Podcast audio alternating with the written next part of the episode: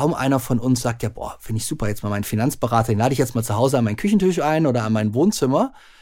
Und da dann zu sagen, in Zukunft risikofrei, ich muss gar nicht meine Tür öffnen physisch, sondern ich habe dann halt den Berater vielleicht virtuell neben mir sitzen und habe da mein Gespräch trotzdem in dieser in dieser heimischen Umgebung. Ich glaube, jetzt sich damit zu beschäftigen, wie kann ich damit auch Geld verdienen? Wie kann ich meine Service-Dienstleistungen anpassen? Ähm, das ist für mich so ein ganz wichtiger dritter Layer. Ähm, neben der Hardware und der Software, das sind die ganzen Experiences für die Zukunft. Herzlich willkommen bei How to Hack, dem Podcast von Business Punk. Schön, dass ihr dabei seid und jetzt Ohren auf, denn bei uns verraten euch erfolgreiche Gründerinnen und Gründer, Macherinnen und Macher und Kreative, was sie in ihrem Job anders machen. Unsere Gäste erklären euch ihre persönlichen Tipps und Hacks fürs Arbeitsleben. Das Beste daran, hier wird nicht um den heißen Brei herumgeredet, sondern es gibt handfeste Learnings. Ich bin Jana, Fernsehredakteurin und Moderatorin und ich freue mich riesig, Gastgeberin dieses Podcasts zu sein. Schön, dass ihr wieder mit dabei seid und wir starten direkt mal mit einem Gedankenexperiment.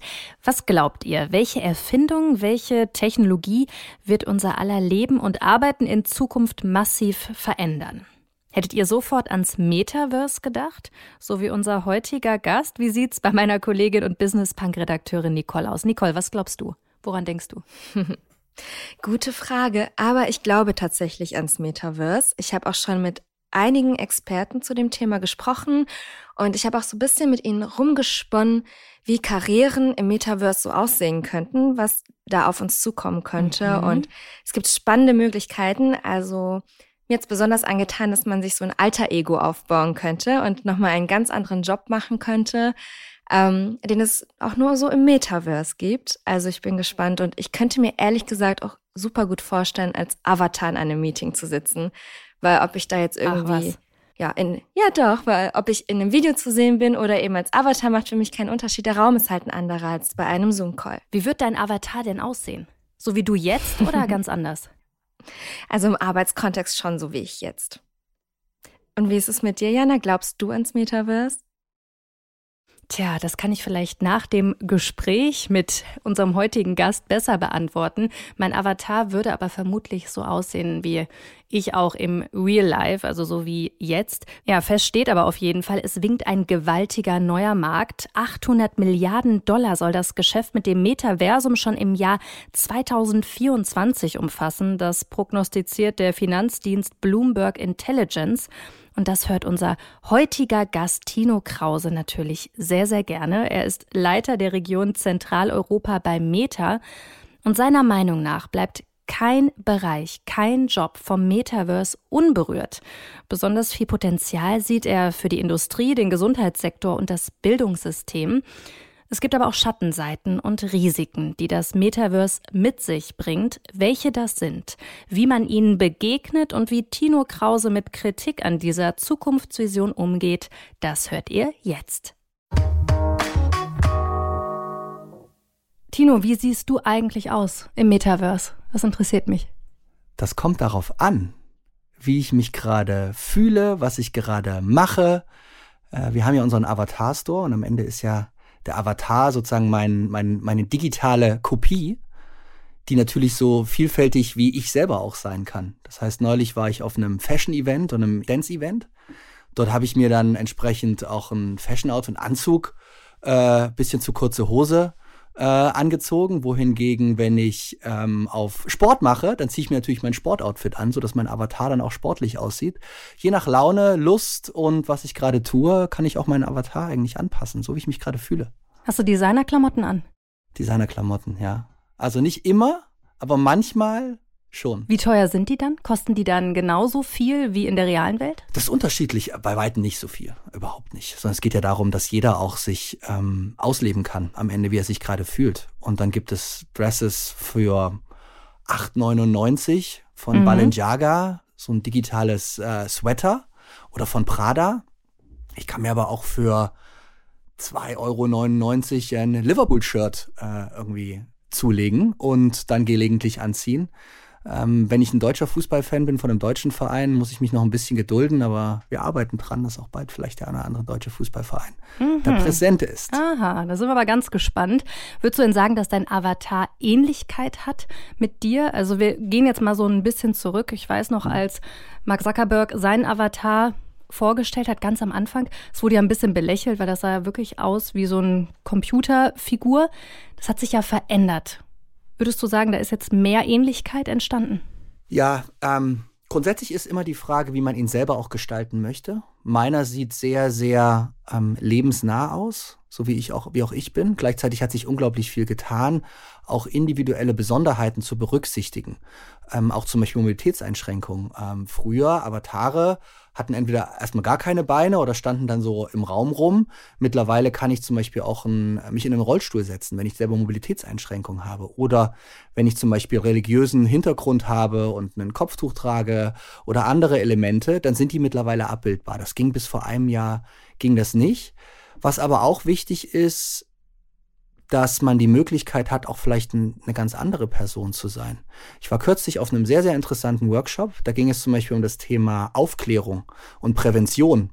Und äh, da war bewusst die Idee, dass zum Beispiel bei einem Arzt, wenn man vielleicht über potenzielle äh, sexuelle Krankheiten spricht, über Ansteckung, über HIV und andere, dass man vielleicht Vorbehalte hat und sich gar nicht seinem Arzt so in einem Eins zu eins Gespräch offenbaren möchte, dann möchte man vielleicht, wenn man zum Beispiel in virtuelle Sprechstunden in Zukunft geht, vielleicht ein anderes, anders aussehen an, in den, an dem Tag, weil man anonymer sein möchte und dann offener über seine Fragestellung reden kann.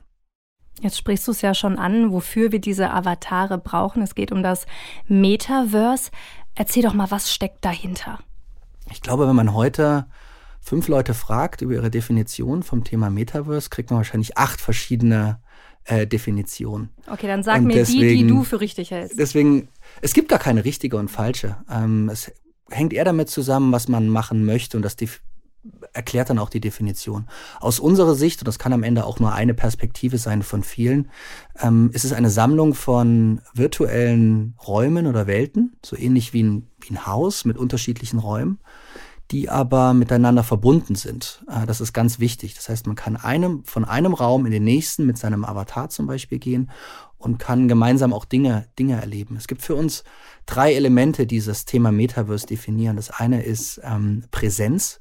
Präsenz definiert sich als, wie echt fühlt sich denn diese digitale Präsenz an?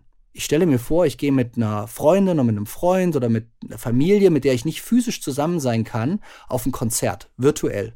Dann habe ich neben mir den Avatar, mit dem ich gerade mit der Person, mit der ich nicht zusammen sein kann. Fühlt sich das zumindest fast so an, als ob die Person neben mir, neben mir ist? Oder fühlt sich das sehr, sehr entfernt ein? Das meinen wir mit Präsenz. Das zweite ist Kontinuität.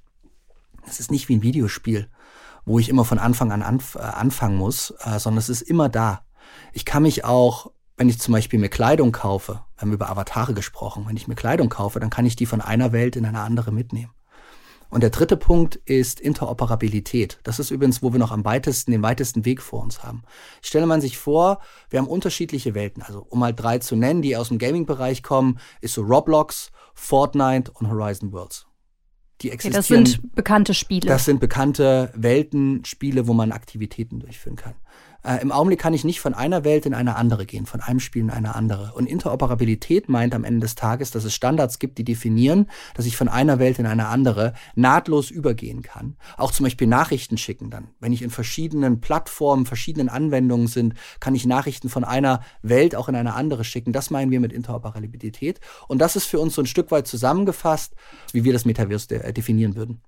Viele Experten sagen aber, dass es mindestens noch 20 Jahre braucht, bis das Metaverse wirklich angewendet werden kann. Also wenn man jetzt reinguckt, dann wirkt das für mich, wie du jetzt eben meintest, mit so einem Konzertbesuch, das wirkt für mich jetzt noch nicht so echt. Also brauchst wirklich 20 Jahre, bis das wirklich einen Unterschied machen wird?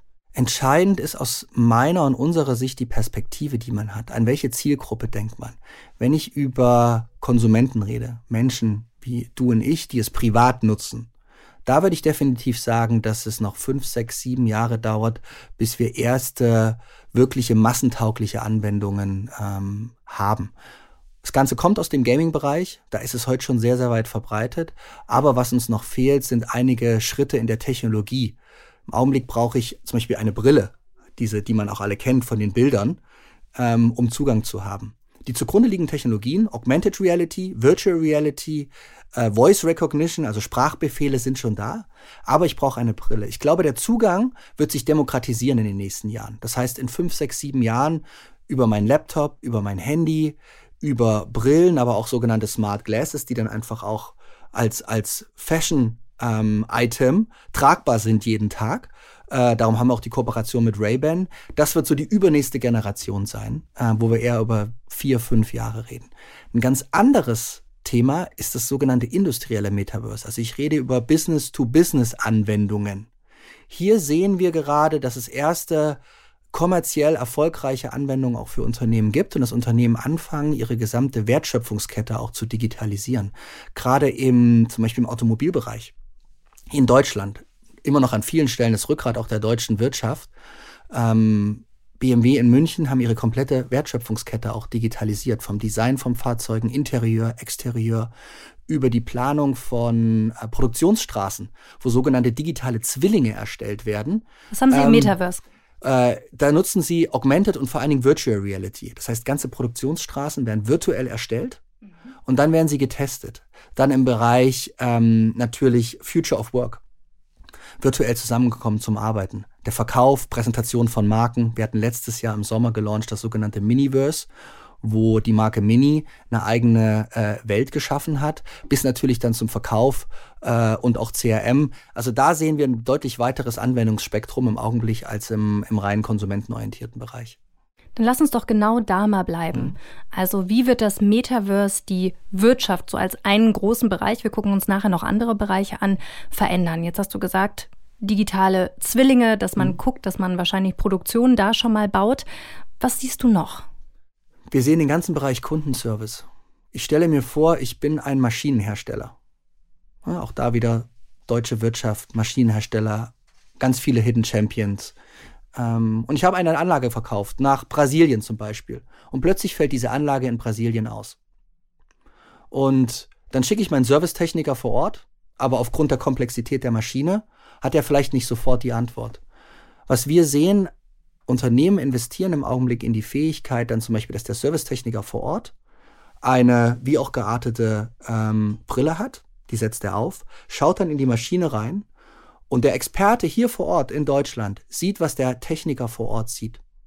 Mhm. Und kann dann sagen, bitte hier an der Schraube einmal links drehen, den Knopf drücken, das Protokoll ähm, erfolgen. Das heißt, das ist eine ganz konkrete Business-to-Business-Anwendung, die wir heute schon sehen. Ein zweiter großer Bereich ist Trainings. Die Kollegen von Accenture haben weltweit 60.000 Brillen im Einsatz über die letzten zwei Jahre gehabt von uns, um äh, alle ihre neuen Kollegen, Kolleginnen einzuarbeiten, die kontinuierlich zu trainieren.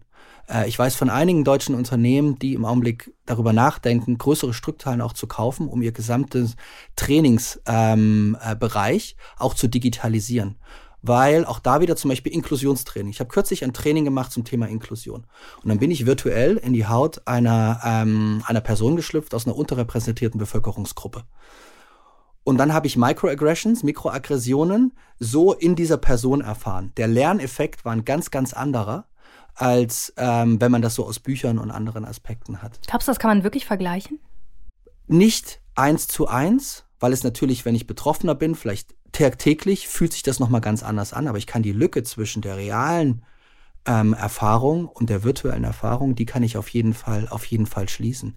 Ähm, oder ich habe heute erst ein Beispiel gelesen, wo die hm, World Health Organization, die WHO, die haben ein Sicherheitstraining entwickelt, wie ich mir Schutzkleidung in Pandemiegebieten, äh, wie ich mir die richtig anziehe, um das Risiko für mich, für die Selbstansteckung ähm, zu reduzieren.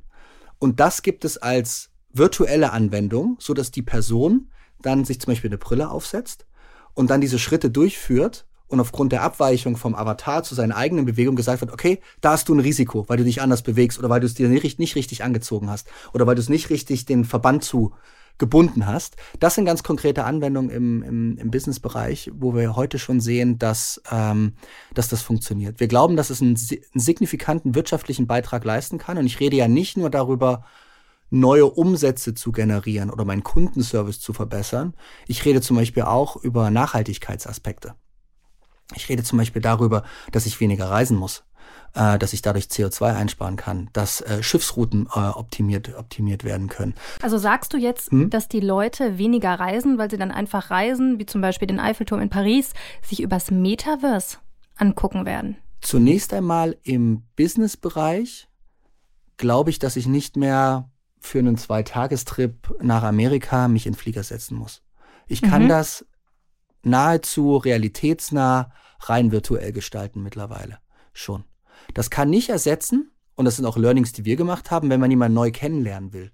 Hm. Eine Kultur, ein Team aufbauen, das vielleicht über den ganzen Globus verstreut ist. Da muss man sich am Anfang ein, zwei Mal natürlich treffen, um dieses Vertrauensverhältnis auch zu, zu entwickeln. Aber danach kann ich bestimmte Themen kann ich virtuell besser abbilden, als, ähm, äh, als wenn ich jedes Mal mich in den Flieger setzen muss und damit Jetlag irgendwie oder so zurück. Okay, also auf die Business-Seite kann man das beziehen, mhm. aber du würdest jetzt nicht sagen, dass man das Reisen des Urlaubs oder des Reisens willen mit Nein, dem Metaverse auf kein, ersetzen kann. auf keinen Fall. Ähm, die Vision ist auch nicht, zumindest die, die wir verfolgen, ähm, ist nicht, dass es die reale Welt und die Erlebnisse irgendwie ersetzt, so wie wir heute zusammen im, im, im Studio sind. Aber jetzt stelle ich mir vor, eine Person, die Mobilitätseinschränkungen hat, für die es nicht mehr möglich ist, nach Paris, du hast Paris, in den Louvre zu fahren. Für die Person kann man zumindest 80, 85, vielleicht irgendwann 90 Prozent des Erlebnisses vor Ort kann man virtuell zu der Person nach äh, Hause bringen. Und das ist für mich auch so ein wichtiger Aspekt. Stichwort gesellschaftliche Teilhabe. Wir haben gerade in der Pandemiezeit viel mit der Dagmar Hirsche zusammengearbeitet, Wege aus der Einsamkeit, wo es darum geht, ältere Menschen auch an Technologie heranzuführen äh, um gesellschaftliche, familiäre Teilhabe zu ermöglichen. Ich glaube, dass da auch im Bereich äh, Metaverse und den zugrunde liegenden Technologien ein großes Potenzial für die Zukunft liegt. Lass uns da später noch mal genauer mhm. drauf eingehen, mhm. auch auf das Thema Bildung. Ich würde gerne noch mal kurz beim Thema Business bleiben. Ich habe nämlich da ein paar Zahlen gefunden, die ich ganz spannend fand. Äh, es war eine Studie von KPMG Ende 2022, hat gefragt, wie Führungskräfte aus dem Bereich Tech, Medien und Telekommunikation das Potenzial des Metaverse einschätzen und wie stark ihre Firmen bereits in diesen Bereich investiert sind. Und rund 70 Prozent der Befragten haben angegeben, dass ihr Unternehmen weniger als 5 Prozent des Technologiebudgets für 2023 in das Metaverse investiert. Wir passen in die Zahlen mit dem zusammen, was du gerade erzählt hast. Ich finde das ehrlicherweise eine ganze Menge. Also fünf Prozent des Entwicklungsbudgets. Hätte man die Frage von vor zwei, Jahr, vor zwei Jahren gestellt. Wie hoch war es da? Weißt du? Null Prozent. Dann hätten 100 Prozent der Unternehmen gesagt, dass sie keinen einzigen Euro in das Thema Metaverse investieren, weil es damals noch gar kein Begriff auch war, sondern er wurde ja nun mal vor anderthalb Jahren, vor zwei Jahren erst auch so auf die ähm, sozusagen auf die Straße gebracht mhm. und seitdem investieren Leute. Ich glaube, für den Moment erwarte ich gar keine großen, sehe ich auch gar keine großen Investitionen. Es ist eher, ich werde oft gefragt, ich rede jede Woche mit Vorständen, äh, Konzernlenkern, Eigentümer. Alle haben sehr, sehr großes Interesse. Und wie auch wir wissen noch nicht, wissen auch Sie noch nicht, wie sieht denn die Welt in zehn Jahren aus? Wie sehen denn dann konkrete Anwendungen aus? Was ich aber spüre, ist dieses Interesse daran. Und oft wird dann mir dann die Frage gestellt, ja, was sollen wir denn machen? Mhm. So. Was können wir denn hier in diesem Gremium, Aufsichtsrat, Beirat, Konzernvorstand, was können wir denn da machen? Angst, was zu verpassen auch. Ne? Und das, und natürlich ist es ja auch ihre Aufgabe, nach vorne zu blicken. Und normalerweise ist meine Empfehlung, ähm, ich frage dann immer ganz gerne, wer von den ähm, Herren und Damen in der Runde denn schon mal was von Roblox, Fortnite, Horizon Worlds und dergleichen gehört haben. Gehen relativ wenige Hände hoch. Oder wer das schon mal ausprobiert hat. Und dann frage ich aber, wer denn von den Kindern oder sogar von den Enkelkindern das schon mal erwähnt hat. Und dann gehen plötzlich die Hände hoch.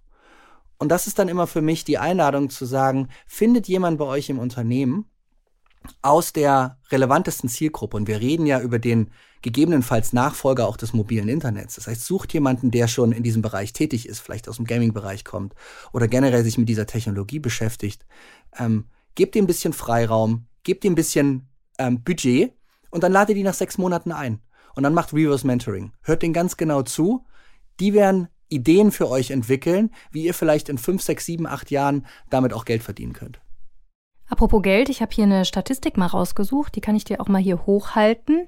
Ich muss sie natürlich für den Podcast beschreiben. Das ist aus dem Handelsblatt. Und zwar geht es um den Milliardenmarkt Metaverse. Das ist äh, eine Prognose des globalen Marktvolumens im Metaverse und das wird 2024 auf 783 Milliarden US-Dollar geschätzt. Und dann ist das hier noch aufgeschlüsselt, woher das kommt, das meiste. Ähm, viel aus dem Bereich Spiele, Software, Service und Werbung. Ist das auch so deine Einschätzung? Ja, kurzfristig ja. Ich glaube, langfristig ist tatsächlich die Perspektive ein bisschen eine breitere. Für den Moment aber sind das genau die Ebenen. Ich habe meine Hardware-Ebene, also alles, was Konsolen, Geräte anbetrifft. Mhm. Ich habe dann die Software, Software-Anwendung. Das ist alles, was das Thema dann Spiele, Unterhaltung. Ich kann jetzt schon NBA-Spiele mir zum Beispiel anschauen. Ich kann auf Konzerte gehen. Foo Fighters haben nach dem Super Bowl äh, letztes Jahr ein Konzert gegeben, wo Tickets verkauft wurden. Ähm, und dann habe ich natürlich diese ganze zusätzlichen Bereich nochmal auch so Experiences. Ich kann mir jetzt zum Beispiel schon jemanden buchen, der mir dann hilft, in einem Spiel durch ein bestimmtes Level durchzukommen. Äh, das sind, ich bin selber kein Gamer. Das gibt's doch nicht. Ich bin, sel ich bin selber kein Gamer. ähm, aber sowas, sowas gibt es. Und genauso, glaube ich, macht es jetzt schon Sinn, das Unternehmen sich damit zu beschäftigen. Wie sehen denn meine, gar nicht meine physischen Produkte, sondern wie sehen denn auch meine Service-Dienstleistungen? Wie fühlt sich denn meine Marke in, in, in fünf, in zehn Jahren an, wenn ich aus, mhm. aus dem Versicherungsbereich komme? Die Ergo machen, das macht das übrigens gar nicht schlecht. Die haben ein eigenes Lab dafür gegründet. Jetzt gerade in Deutschland gibt es eine Sensibilität zum Thema auch Privatsphäre. Wen lasse ich in meine Wohnung rein? Und kaum einer von uns sagt ja, boah, finde ich super, jetzt mal meinen Finanzberater, den lade ich jetzt mal zu Hause an meinen Küchentisch ein oder mhm. an mein Wohnzimmer. Und da dann zu sagen, in Zukunft risikofrei, ich muss gar nicht meine Tür öffnen physisch, sondern ich habe dann halt den Berater vielleicht virtuell neben mir sitzen und habe da mein Gespräch trotzdem in dieser in dieser heimischen Umgebung. Ich glaube, jetzt sich damit zu beschäftigen, wie kann ich damit auch Geld verdienen? Wie kann ich meine Service-Dienstleistungen anpassen? Ähm, das ist für mich so ein ganz wichtiger dritter Layer. Ähm, neben der Hardware und der Software, das sind die ganzen Experiences für die Zukunft. Vielleicht noch eine Zahl. Wir glauben, dass es eine, dass bis 2030 knapp eine Milliarde Menschen ähm, das Metaverse nutzen, nutzen können.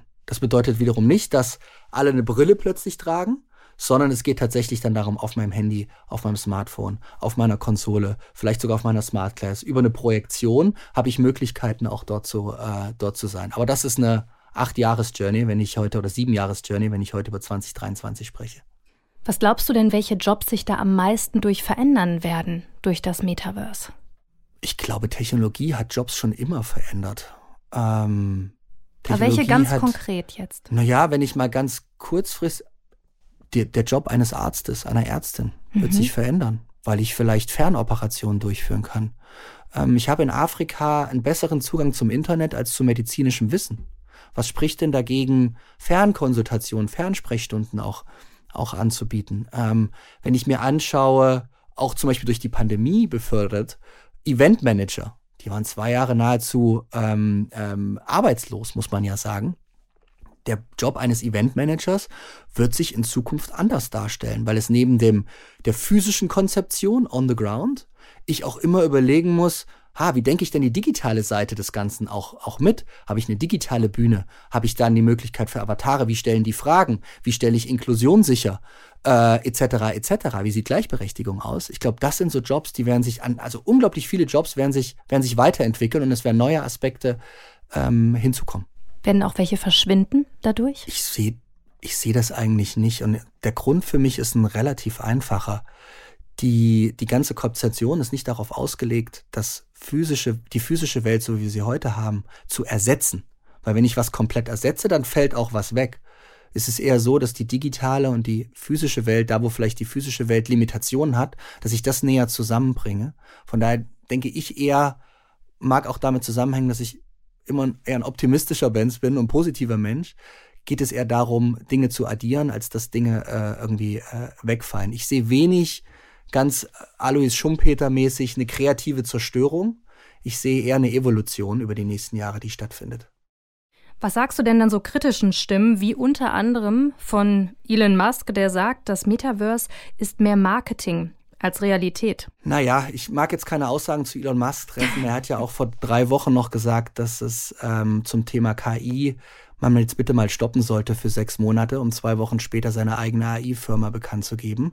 Ähm, deswegen, glaube ich, kommt er immer aus einer gewissen Intention und Dinge, die er nicht selber disruptieren kann, lehnt er wahrscheinlich eher ab als alles, äh, als alles andere. Das Entscheidende ist aber für mich ein, ein anderer Aspekt. Und zwar, es gibt einen Grund, warum wir zum Beispiel als Meta, wir haben eine spezielle Verantwortung. Ähm, wir haben knapp 3,7 Milliarden Menschen, die mindestens einer unserer heutigen Plattformen nutzen. Und wir haben uns ganz bestimmte Prinzipien auch gegeben beim Thema Metaverse. Äh, und das ist vor allen Dingen auch keine Überraschung.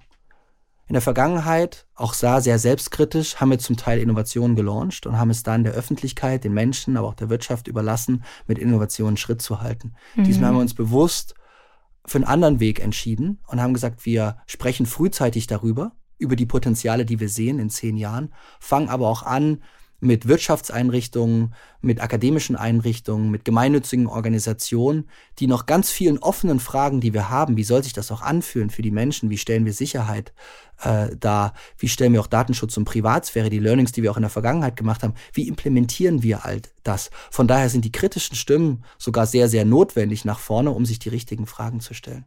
Was sind denn so die größten Kritikpunkte, mit denen ihr euch so auseinandersetzen müsst? Es ist am Ende immer was unbekannt ist und was man noch nicht so wirklich auch greifen kann. Das erzeugt erstmal auch so ein, so ein Unbehagen in einem. Und gerade auch aus den, äh, aus den Erfahrungen und der Vergangenheit, mh, hm, es ist natürlich, und ich fokussiere mich jetzt mal in erster Linie auch auf den deutschsprachigen Raum, sind Themen Privatschutz Daten, äh, Datenschutz, Privatsphäre mhm. sind wesentliche Aspekte, über die wir äh, sprechen. Und es gibt einen Grund zum Beispiel, weil, warum in Horizons Worlds ich eine sogenannte Boundary habe, so eine Grenze um mich drum. Horizons World, erklär das bitte. Horizon Worlds ähm, ist ähnlich wie Roblox oder Fortnite, am Ende eine Plattform, wo ich mit meinem Avatar draufgehen kann, um mich mit Freunden zu treffen, um zu spielen, um zu lernen, um zum Konzert zu gehen. Das ist zum Beispiel Billie Eilish Konzert, ist dauerhaft verfügbar, kann ich jederzeit on demand hingehen. Dort verbringe ich Zeit. Äh, und da ist um meinen Avatar drumherum zum Beispiel eine sogenannte Boundary, nennt die sich. Die ist 1,20 Meter digital. Äh, und andere Avatare können nicht in diesen Kreis hereintreten. Für Freunde und Familie, also andere Avatare, die ich als Freunde und Familie gelabelt habe, ist diese Boundary bei 60 Zentimetern. Gleichzeitig ist es so, wenn wir uns unterhalten würden dort und wir stehen uns gegenüber und ich schaue dich an mit mhm. meinem Avatar, dann hörst du mich sehr, sehr klar. Die Personen, die aber weiter wegstehen, auf der linken Seite oder auf der rechten Seite oder hinter, hören unser Gespräch nicht. Das heißt, das sind so Themen, mit denen wir uns gerade sehr, sehr stark beschäftigen. Ähm, wie überträgt sich die reale Welt auch in die digitale Welt? Ja, das ganze Thema Datenschutz ist das eine. Das andere Thema ist auch das Thema Energie, was auch oft kritisiert wird, dass da ein immenser Energieaufwand einfach nötig ist, um das Metaverse so richtig ans Laufen zu bringen. Was sagst du dazu? Zwei Aspekte kommen da für mich zusammen. Zum einen, ja, ähm, wir brauchen neue Chips. Wir brauchen Weiterentwicklung, dass der Energieverbrauch von Chips, von Hardware deutlich nach unten geht. Ähm, auch zum Beispiel Displays. Displays verbrauchen sehr, sehr viel Energie. Das ist das eine. Das heißt, Energieverbrauch reduzieren. Das andere ist aber vor allen Dingen auch die Anwendung im Bereich Metaverse oder immersiven Technologien. Was sparen die denn auch an Energie? Ich hatte ähm, am Anfang oder früher schon darüber gesprochen, über das Thema Reisen. Wir müssen mhm. weniger reisen. Bedeutet weniger CO2-Ausstoß. Ähm, wir reden über künstliche Intelligenz, die natürlich ein ganz wesentlicher Bereich ist. Ich kann heute schon über KI Schiffsrouten optimieren, Strömungen, aktuelle Meeresströmungen, Wetter berücksichtigen, um dadurch, ähm, dadurch äh, Energie zu sparen. Ähm, Fernarbeit, Riesenthema.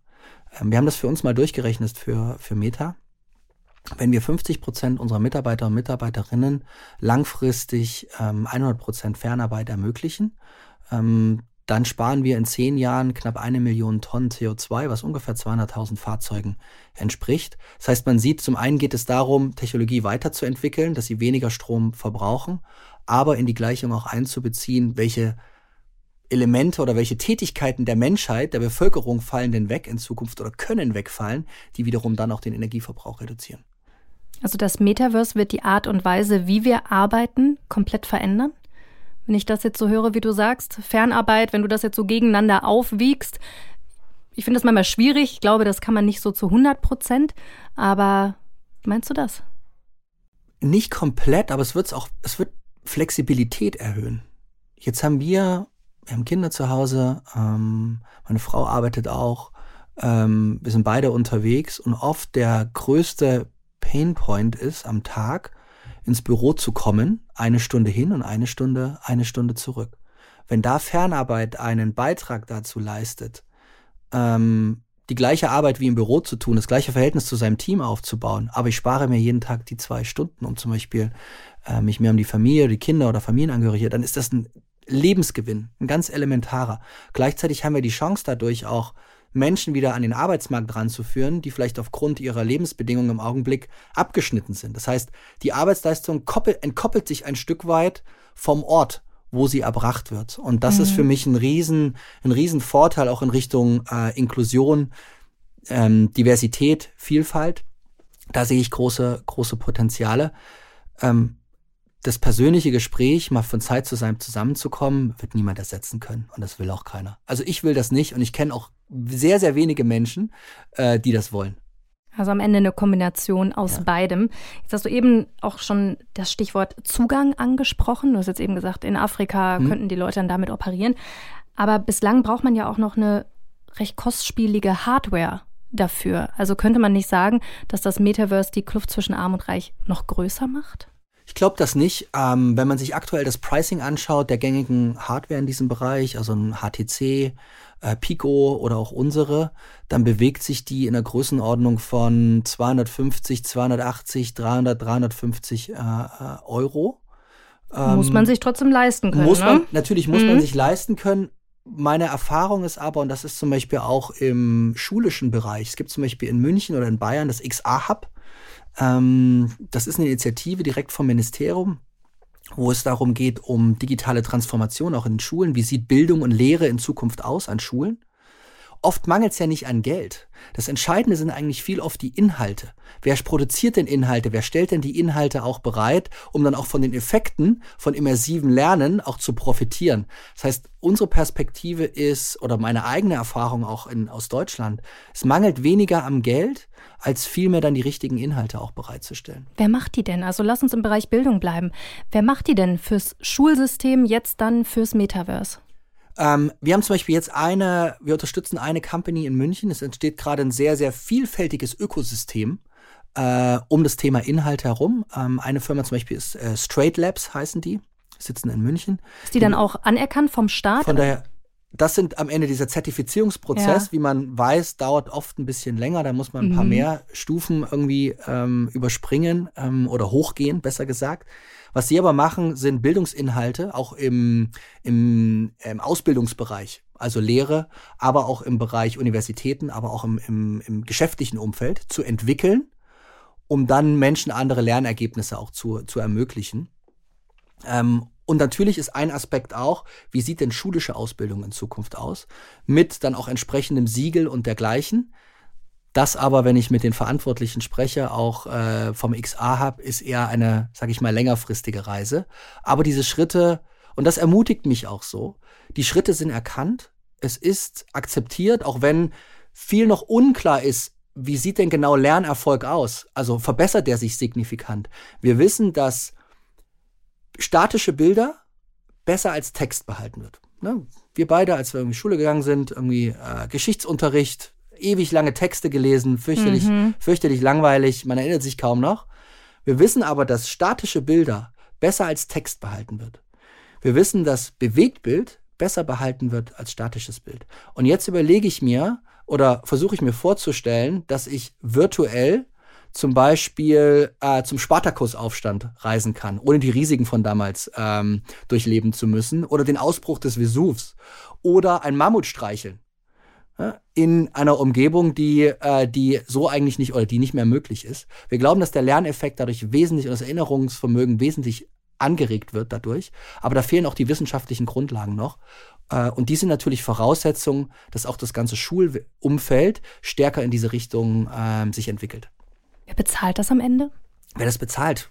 Am Ende öffentliche Trägerschaften, mhm. äh, natürlich.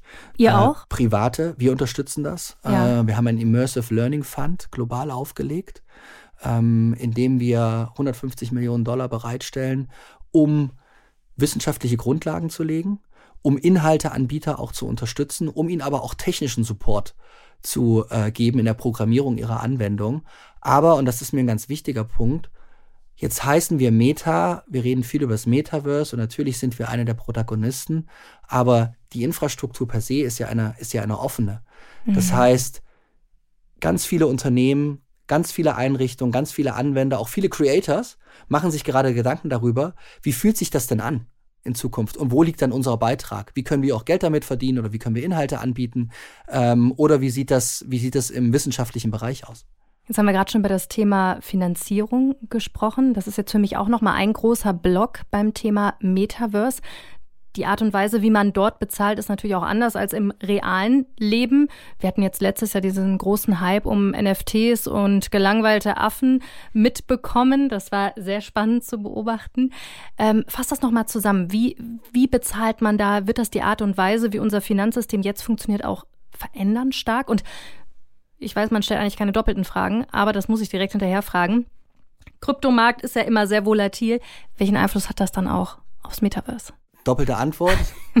ja. Auf die zweite Frage die erste Antwort. Ich drehe es um. Sehr gut. Ich bin null, ich bin null Krypto-Experte. Von ja. daher kann ich, glaube ich, zu diesen ganzen Auswirkungen ähm, kann ich überhaupt keine Aussage treffen. Was ich sehe, ist, dass wir durch diesen klassischen Gartner-Innovationszyklus laufen. Auf dem Thema NFTs, ähm, auf dem Thema Metaverse letztes Jahr und auch ein Stück weit Krypto. Das heißt, ich habe immer am Anfang diese positive Übertreibung, diese Euphorie und jeder will plötzlich draufspringen. Das haben wir mit den NFTs, also mit den Collectibles. Riesiger Hype. Riesiger ja. Hype Anfang ja, ja. letzten Jahres gesehen. Ja. So, ne, du hast es gesagt, Board Ape. Interessanterweise finde ich vielmehr das Konzept dahinter. Äh, und zwar Verknappung, dass Verknappung in der digitalen Welt genauso funktioniert wie in der realen Welt. Am Ende habe ich mir mit meinem Board Ape ähm, NFT einfach Zugang zu einem sehr, sehr exklusiven Club gekauft. So, und das war der eigentliche Wert. Aber das mm. ist eine ganz hm. andere Geschichte. Das ist gar nicht so viel anders wie die reale Welt. Ne? Genau. Aha. Und dann sind wir an vielen Stellen danach und sind wir auch sicherlich jetzt noch in diesem Tal der Ernüchterung und diesem Valley of Tears. Und dann als nächstes kommen aber dann die ersten wirklichen ähm, auch Anwendungen mhm. die, nach, die nachhaltig sind am Ende des Tages. Ähm, am Ende läuft es so, in der digitalen Welt habe ich natürlich eine digitale Währung, ähm, mit der ich dann auch äh, bezahlen kann, die eine Übersetzung in die reale Welt auch äh, hat. Und ich glaube, das ist auch äh, wichtig. Gerade sieht man es wieder, das Thema Bitcoin und Kryptowährungen hat seit Anfang des Jahres auch wieder eine andere Richtung eingeschlagen als vielleicht in der zweiten Hälfte nächsten Jahres. Auch da regulatorisch liegt noch sehr, sehr viel Arbeit vor uns. Äh, aber wenn ich mir sehe, dass die Europäische Zentralbank auch über einen digitalen Euro nachdenkt äh, und daran arbeitet, glaube ich, wird es hier einen Weg geben. Und am Ende ist es wie immer, wenn die Menschen und wenn die Wirtschaft Dinge nutzt und für sich Potenziale sieht, dann wird es auch genug Innovationskraft und Erfindergeist, gerade in Deutschland geben, um auch Lösungen dafür zu haben. Auch dafür habe ich nochmal Zahlen mitgebracht. Äh, Quelle Reuters aus dem Handelsblatt. Und zwar das NFT-Verkaufsvolumen. Das war im dritten Quartal 2021 bei 10,7 Milliarden US-Dollar. Im vierten Quartal 2021 bei 11,6 Milliarden. Und zum Vergleich, im ersten Quartal 2021 war es nur bei 1,2. Also ich glaube, da kann man sehr, sehr gut den Hype sehen, den du eben beschrieben hast. Jetzt beim ganzen Thema Kryptowährungen oder generell digitales Geld steigt natürlich auch immer die Gefahr von Verbrechern im digitalen Raum, wenn es um solche Sachen geht. Wie verhindert ihr sowas?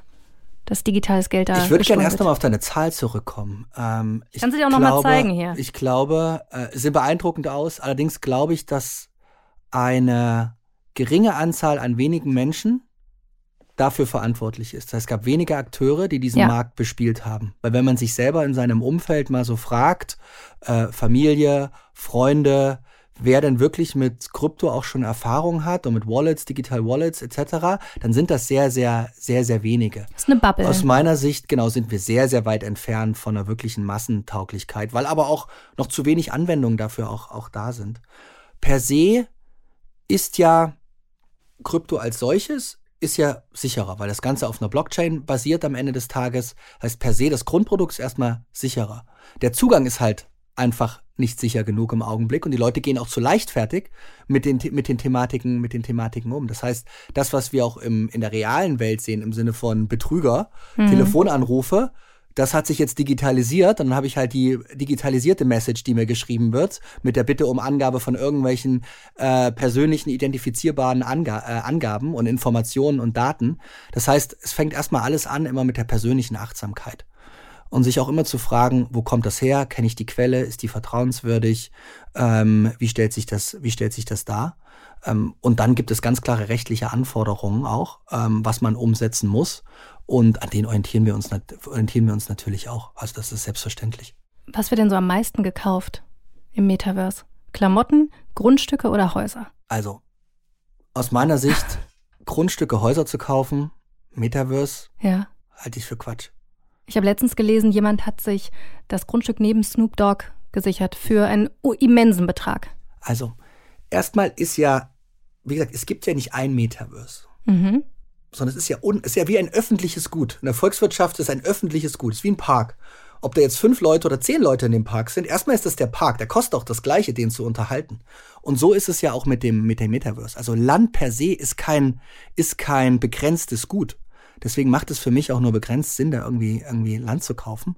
Wir reden ja nicht über, wie hieß das damals vor 25 Jahren, Second Life Second oder so, Life. wo es so einen abgeschlossenen Mhm. Raum gibt. So. Mhm. Deswegen glaube ich, ähm, es ist wie immer, niedrigschwellige Angebote funktionieren am besten.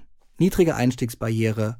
Ähm, es gibt ein Beispiel im, im, äh, im Telco-Segment, die ihre Marke frühzeitig auch positionieren wollten. Ähm, und dann haben sie ein Konzert, äh, ich glaube in Roblox durchgeführt.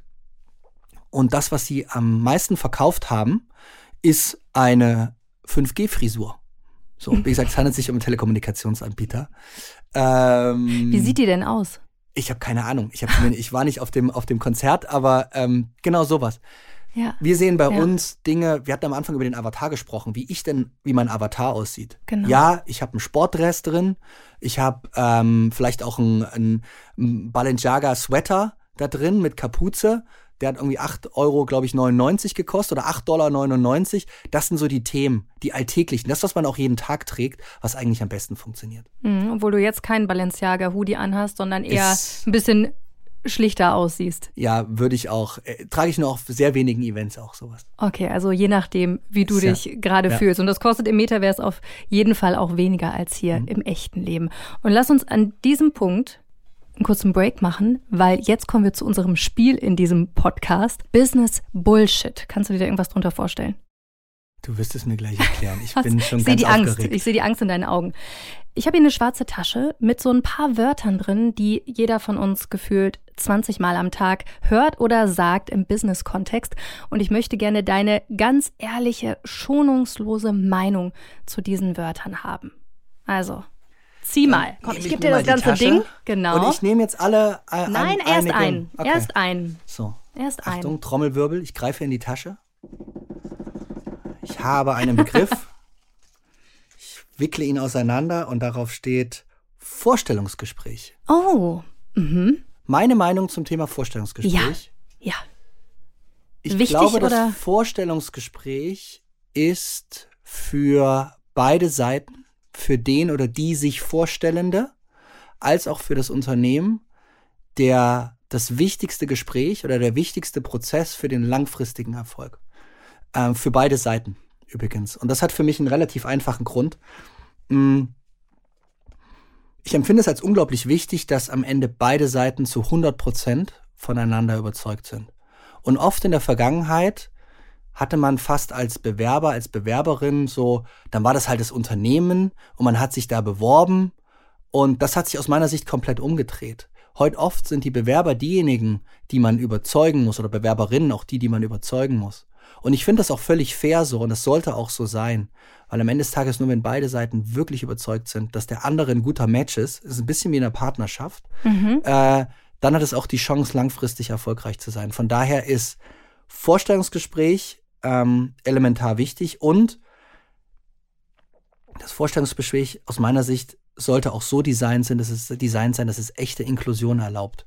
Äh, dass ich nicht am Ende jemanden einstelle, nur weil er das gleiche Jackett hat an- wie, an, wie ich anhabe oder aus der gleichen Uni kommt oder früher im gleichen Sportverein waren. Genau, Mhm. unconscious bias. Ich muss, jeder von uns hat die. Ich muss in meinen Vorstellungsgespräch Prozess, um noch was dran zu packen, muss ich Tools oder Elemente und Techniken einbauen, um Biases rauszubekommen. Finde ich ganz wichtig. Kann man das auch im Metaverse machen? Absolut. Natürlich. Zum einen kann ich die Umgebung, in der ich bin, kann ich entweder sehr, sehr, kann der Gegenüber, kann definieren, wie die Umgebung sich darstellt. Ich bin ja flexibel. Ich kann ja auf Knopfdruck in jeden Ort. Das heißt, ich kann zum Beispiel diesen Druck im Unternehmen, in einem Meetingraum jetzt zu sitzen, ne, und dann wird mir vielleicht nicht mal ein Wasser angeboten äh, und es ist kalt in dem Raum, dann fühle ich mich unsicher, dann kann ich nicht die beste Version von, mich, von mir selber sein. Das kann ich zum Beispiel im Metaverse auf Knopfdruck natürlich entsprechend anders gestalten, sodass sich Menschen wirklich wohlfühlen und aber sie selber sein es, Ja, können. aber könnte es nicht sein, dass da eine Person jemand ganz anderes ist, als sie dann wirklich in Real Life ist? Das auch. Das ist auch, also eine, auch eine, das Gefahr. Ist auch eine Möglichkeit. Ich glaube aber, dass das Risiko oder dass die, dass die Chance, die damit verbunden ist, wesentlich größer ist als das äh, Risiko. Außerdem kann ich mit richtigen Interviewtechniken und Fragetechniken ähm, habe ich viel größer die Chance, dass die Person ehrlich auch zu, zu mir als Befragenden ist, als vielleicht manchmal in einer künstlichen Umgebung. Das bleibt auf jeden Fall spannend. So, zieh noch ein. Noch eins? Ja, okay, klar. ich schau wieder rein. Ja, Trommelwirbel. Das, ähm, der Podcast dauert mindestens noch drei Stunden, da sind noch 250 andere Zettel drin, aber das ist ein anderes Thema. So, High Performer, Low Performer. Oh ja, das hört man doch sehr oft in letzter Zeit. Was sagst du dazu? Gibt Was sage ich dazu? Gibt es sowas? Es ist eine, das ist wirklich eine schwierige, das ist wirklich eine schwierige Frage. Mhm. Normalerweise man sagt, ja, natürlich gibt's sowas, ne? Wenn man sich noch vor 20 Jahren so Managementliteratur, natürlich High Performer, Low Performer. Ich glaube ja eher, dass jeder, den ein Unternehmen auch man zum Beispiel mal eingestellt hat, der im Unternehmen ist, ist da aus einem bestimmten Grund. Weil er an irgendwelchen, an, an gewissen Stellen oder weil er eine Expertise einbringt, die das Unternehmen gesucht hat. Weil er im Bewerbungsgespräch äh, überzeugt hat Manchmal auch, weil, weil Biases im Spiel waren. Aber mhm. jeder ist erstmal da für einen, für einen Grund. Und ich finde, jeder sollte auch die Chance haben, ähm, dass er einen positiven Beitrag auch leisten kann, dass er die beste Version von sich, von sich selber ist. Von daher glaube ich, per se gibt es erstmal keine Low-Performer. Ich würde mir immer erstmal die Frage stellen, warum ist denn die Person nicht in der Lage, im Augenblick den Beitrag zu leisten, den, äh, den, den wir auch erwarten, den das Unternehmen erwartet? Ist es vielleicht, weil wir nicht richtig kommunizieren, die Erwartungshaltung? Also wo, man muss ja immer bei sich selber anfangen. Ich kann mhm. ja nicht, mhm. wenn ich was von anderen erwarte, muss ich ja zu mir mindestens, mindestens, mindestens die gleiche Erwartungshaltung haben.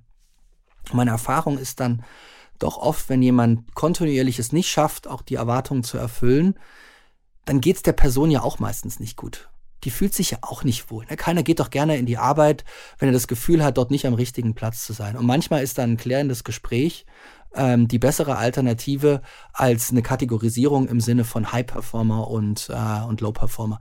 Das ist so ein bisschen mein, mein Blickwinkel und deswegen versuche ich diese Begriffe, um die Frage auch zu beantworten, so weitestgehend äh, auch zu vermeiden. Außer im Podcast manchmal, wenn ich äh, Zettel zielen muss. und jetzt hast du die Chance, den allerletzten Zettel zu ziehen. Dann ich schau so. nicht rein, ich greife einfach Trommelwirbel. Oh, das ist ein kürzerer, kürzerer Zettel. Ja. LinkedIn. Oh, wunderbar. Was für ein passendes Stichwort. Ja, äh, über LinkedIn einen, habe ich dich angeschrieben für ja, diesen Podcast. Mhm. Zum einen sind wir seit diesem Moment auch äh, connected miteinander und ich finde, ja. du machst das äh, sehr, sehr gut. Äh, kurzer Werbebreak kommt jetzt. ähm, ich habe auch gesehen, du bist äh, LinkedIn Top Voice. Ja. Ähm, deswegen herzlichen Glückwunsch dazu. Vielen Dank. Ich habe ihn nicht dafür bezahlt, das muss ich dazu sagen. Ja, was, was ist deine Meinung dazu? Äh, ist ein wichtig, sehr, sehr wichtiges Vehikel. Ja. Ähm, zum einen, um natürlich vor allen Dingen in einer, in einer Business-Community auch präsent zu sein und da den Austausch zu suchen. Ähm, gleichzeitig ist es aber auch so, dass man immer wieder auch neue, spannende, so wie dich, äh, Menschen irgendwie kennenlernt. Der größte Effekt auf mich hat immer, wenn ich irgendwo präsentiere. Auf einem Speaking bin, auf einer Bühne und dann schafft man es vielleicht nicht immer mit jedem, der mit einem sprechen möchte, dass er auch mit einem in Kontakt kommt. Und das kommt dann oft über LinkedIn. Mhm. Das heißt, mhm. für mich ist es ein tolles Vehikel und auch ganz offen. Ähm, ich lerne manchmal Dinge über uns, über LinkedIn, früher, als ich mal, äh, als ich manchmal auch im Unternehmen äh, höre. Wenn wir zum Beispiel spezifische Announcements haben, zum Beispiel Large Language ähm, ähm, Meta AI, Lama, Lama Sprachmodell, 65 Milliarden Parameter. Bin an sich so der ganz große äh, KI-Experte. Habe ich zum Beispiel über LinkedIn als erstes von gehört, aus mhm. der Wissenschaftscommunity, als dass ich intern über eine Newsletter davon erfahren habe. Das heißt, für mich ist es Inspiration, es ist Netzwerk, aber es ist auch äh, Diskurs und Austausch und auch unterschied über unterschiedliche Meinungen zu sprechen. Weil natürlich haben viele ähm, viele Leute auch Meinungen über uns und schreiben dann über uns. Und normalerweise versuche ich dann auch mit den Leuten in Kontakt zu kommen, ähm, weil ich finde immer eher miteinander sprechen als übereinander. Wie sehr ärgerst du dich, dass Meta LinkedIn nicht erfunden hat? Ach, gute Frage. Ähm, ich glaube, wir sind eher im Konsumentenbereich. Das ist unsere ganz große Stärke. Ähm, ich bin der Meinung, man sollte immer bei dem bleiben, wo man auch seine eigene Stärke hat. Wir kommen aus dem Social-Media-Bereich.